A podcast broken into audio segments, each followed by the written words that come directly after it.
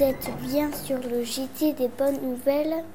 Nous sommes le lundi 22 novembre. Aujourd'hui, nous recevons Benoît, jardinier. Il a accepté de répondre aux questions de nos reporters.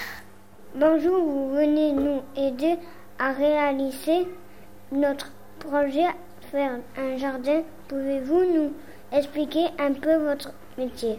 Alors mon métier, c'est d'apprendre un peu euh, comment fonctionne une plante, c'est-à-dire qu'est-ce qu'elle a comme besoin en eau, en nourriture, et surtout par rapport au temps qu'elle a besoin pour pouvoir pousser.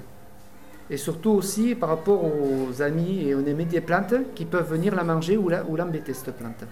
Vous travaillez avec beaucoup de classes Oui. Alors là, je suis à peu près avec une quinzaine d'écoles sur le secteur et ça me fait à peu près 24 classes.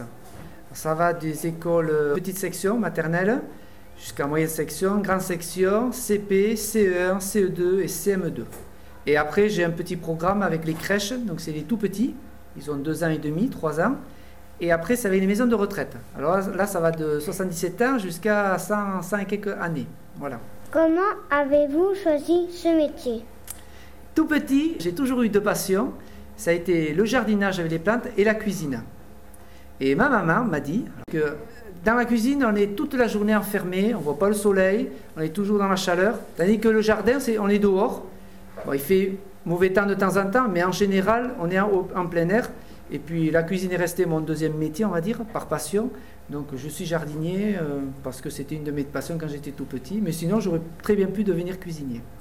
Pouvez-vous nous dire ce qui vous plaît dans ce métier? Dans ce métier. Alors moi, ce qui me plaît dans ce métier, c'est surtout le contact avec les plantes.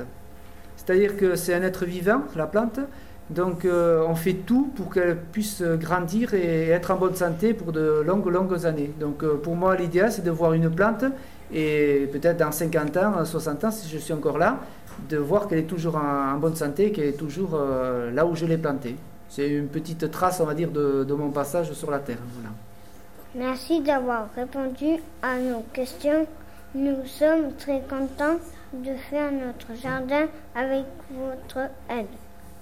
Merci à vous aussi, parce que vous êtes bien sympathique. Merci pour votre attention. À très bientôt.